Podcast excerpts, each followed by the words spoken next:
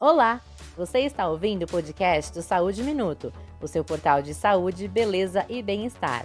Você sabe o que é masculinidade tóxica e como as falsas verdades sobre como um homem deve agir impostas pela sociedade o prejudica?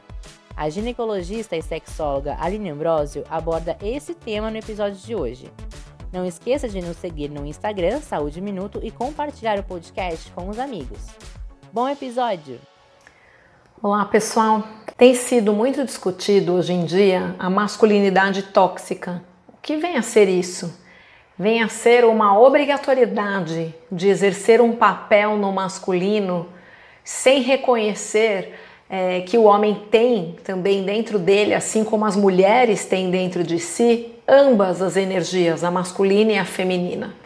São falsas verdades que cercam é, esse inconsciente coletivo de que homem não pode ser frágil, de que homem não pode ser sensível, de que homem não pode chorar.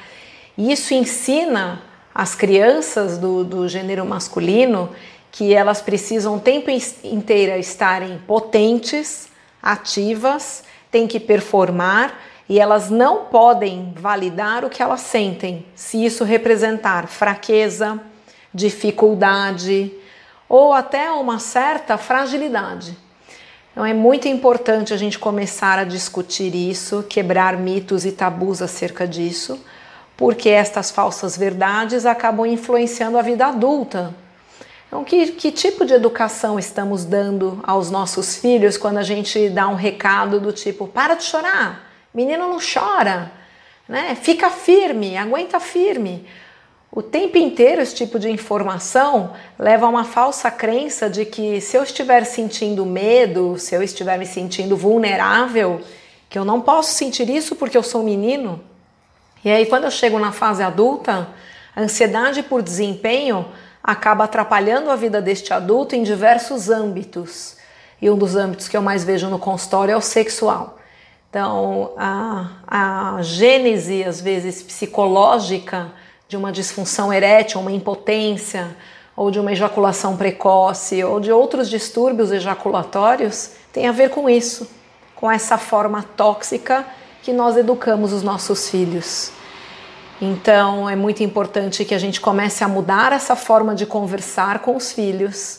É muito importante que a gente comece a mudar a forma como a gente explica o que é essa energia masculina e feminina que tem dentro de nós e que para sobreviver no mundo, nos diversos papéis na nossa vida adulta, entre ser uma pessoa, relacionar-se, é, entre o meu lado profissional, né, a minha função mãe ou pai, se eu resolver desempenhá-la, a minha é, função ao lado de colegas de trabalho, eu preciso uma hora ser um pouco mais receptiva, mais feminina, e outras horas eu preciso ser mais assertiva, mais masculina.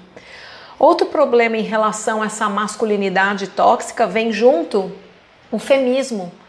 E não o feminismo, o feminismo de que ah, muitas mulheres estão fazendo uma confusão em relação a isso e que dificulta o homem de ser masculino num relacionamento afetivo e até num relacionamento sexual. O que eu quero dizer com isso? Quando o homem está impossibilitado de mostrar a sua, sua vulnerabilidade e o seu lado mais sensível, que é a sua energia feminina, e ao mesmo tempo, se ele for mais masculino, né, tiver mais pegada na relação, ele está subjugando o outro e não simplesmente exercendo o papel de macho, né? É, isso às vezes, essa má interpretação dificulta muito a vida dos homens atualmente.